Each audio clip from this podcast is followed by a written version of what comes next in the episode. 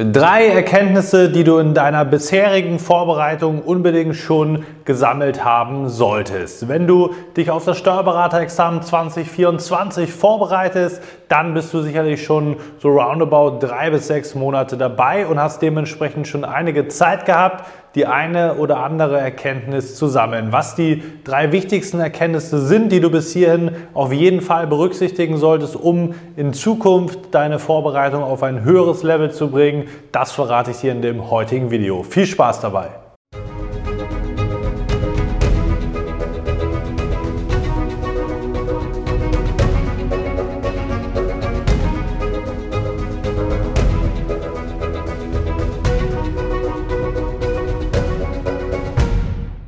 Damit hallo und herzlich willkommen zum heutigen YouTube-Video. Drei Erkenntnisse aus deiner bisherigen Vorbereitung, die du im Idealfall schon gesammelt hast. Spätestens jetzt, wenn wir darüber sprechen, sodass du darauf reagieren kannst, Dinge verändern kannst. Mein Name ist Marlo Steinecke, ich bin selbst Steuerberater und Dozent sowie Geschäftsführer der ESA SCB Examensvorbereitung GmbH. Dort helfen wir dir gemeinsam mit unserem Team durch unser individuelles und auch ganzheitliches Prüfungsvorbereitungskonzept dabei dass auch du dein Steuerberaterexamen erfolgreich meistern kannst. Und dazu ist natürlich ganz entscheidend, dass du im Laufe deiner Vorbereitung immer wieder entscheidende Erkenntnisse sammelst, inhaltlich, aber auch strategisch, konzeptionell. Das bedeutet, wie du in der Vorbereitung vorgehen musst. Zu Beginn weißt du das natürlich nicht, wenn du da nicht von Anfang an mit an die Hand genommen wirst, wie wir das beispielsweise unseren, bei unseren Kunden machen. Und da musst du dann sozusagen eigene wichtige Erkenntnisse eben sammeln, damit du nicht über die gesamte Zeit deiner Vorbereitung die gleichen Fehler machst, beziehungsweise eben das Ganze upgradest, auf ein anderes Level bringst, als du es vielleicht am Anfang dir vorgestellt hast oder deine Herangehensweise letztendlich ein Stück weit veränderst. Du machst natürlich Erfahrungen und die nutzt du im Idealfall dann auch, um das Ganze eben abzugraden. Schauen wir mal drauf. Erster Punkt, die Masse an Material macht dich nicht erfolgreich. Zu Beginn der Vorbereitung denkt man als Prüfling häufig noch, ach, hier nochmal einen Kurs buchen, da nochmal die Unterlagen, Lehrbriefe, dann habe ich die Skripte noch von meinem Kollegen bekommen, buche noch irgendwelche Fallstudien und habe dann sozusagen zig von Unterlagen, idealerweise 20 Leitsordner, dann kommen nochmal 10 extra dazu, Übungsaufgaben, Fallsammlung und so weiter und so fort.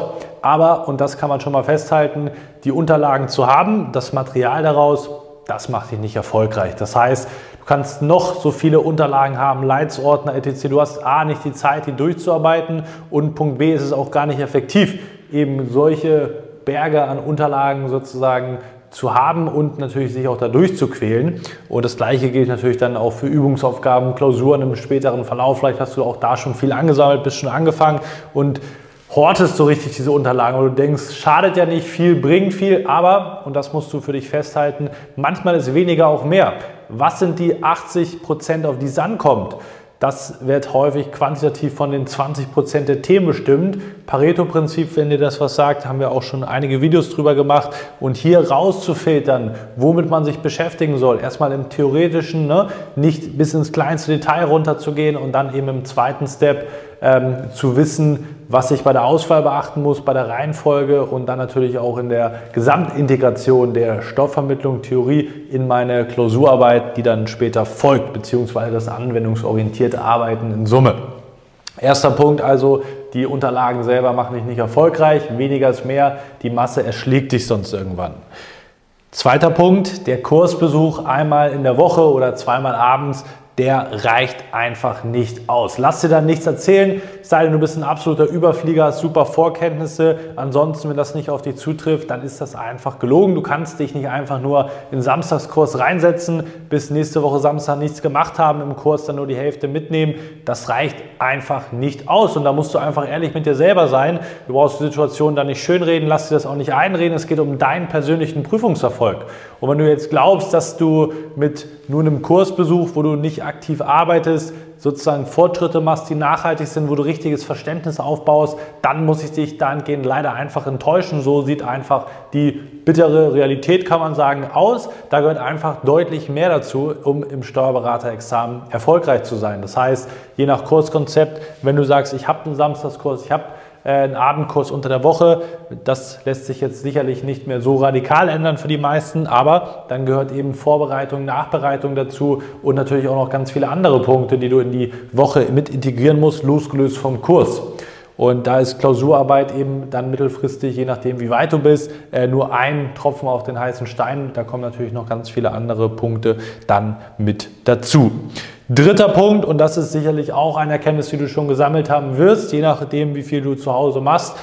Ein guter Dozent alleine reicht nicht aus. Natürlich gibt es Qualitätsunterschiede in Bezug auf Dozenten. Es gibt natürlich auch subjektive Empfindungen. Die einen finden einen Dozenten gut, die anderen finden einen anderen Dozenten gut. Da gibt es natürlich nicht oder seltenst das Beispiel, dass alle einheitlich sagen, 100 Prozent, das ist äh, ein super Dozent, sondern es wird immer unterschiedliche Meinungen geben. Das ist auch völlig, völlig in Ordnung. Aber natürlich für die breite Masse gibt es bessere und weniger gute Dozenten. Das ist ganz klar. Aber selbst wenn du jetzt einen guten Dozenten haben solltest, über alle Fächer hinweg ist bei den meisten sowieso nicht der Fall, dann wirst du festgestellt haben, ja, das hilft dir vielleicht im Unterricht besser zu folgen, der macht das vielleicht spannender, der kann besser erklären, der hilft dir über gewisse gedankliche Schritte, aber der alleine, nur weil du die Vorlesung besuchst, wird dich nicht komplett durch diesen Stoff durchbringen. Und wenn du ansonsten auf dich alleine gestellt bist, das heißt, das, was der Dozent nicht erklärt, die offenen Fragen, die du innerhalb des Unterrichtes nicht stellen kannst. Wenn du damit alleine gelassen wirst, dann ist natürlich ein guter Dozent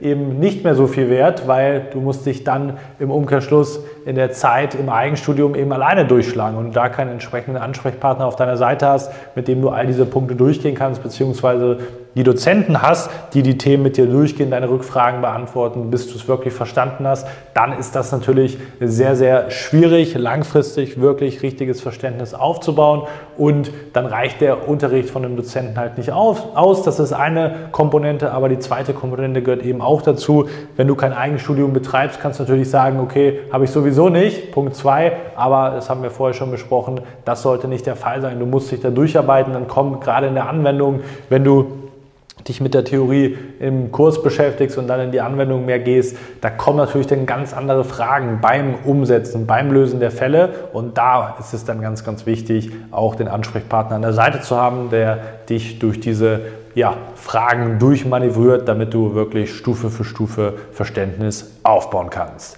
Das zu den drei Erkenntnissen. Wenn du in deiner Examensvorbereitung jetzt noch am Anfang stehst oder generell auch Unterstützung benötigst, dann kannst du dich wie immer auf ein kostenloses Beratungsgespräch bei uns bei der ESH melden. Wir schauen uns deine Situation an, egal ob du gerade am Anfang bist oder mittendrin. Schauen wir auch da natürlich, wie wir dir weiterhelfen können und dann können wir eben auch deine Examensvorbereitung auf ein anderes Level bringen. Das ist auf jeden Fall das Ziel dabei. Wie das Ganze konkret aussieht, erfährst du dann in dem kostenlosen Beratungsgespräch mit unserem Strategieexperten. Da findest du dann eben in 60 Minuten eins zu eins heraus, was gerade vielleicht in deiner Vorbereitung schief läuft, beziehungsweise wenn du am Anfang stehst, wie deine Vorbereitung idealerweise auszusehen hat, wie wir das Ganze umsetzen mit unseren Kundinnen und Kunden. Und dazu, wie gesagt, lade ich dich herzlich ein. Den Link dazu blenden wir ein. Ansonsten reflektier das sorgfältig, integriere die Erkenntnisse hier raus auch wirklich in deine Vorbereitung, um auf die nächste Stufe zu kommen.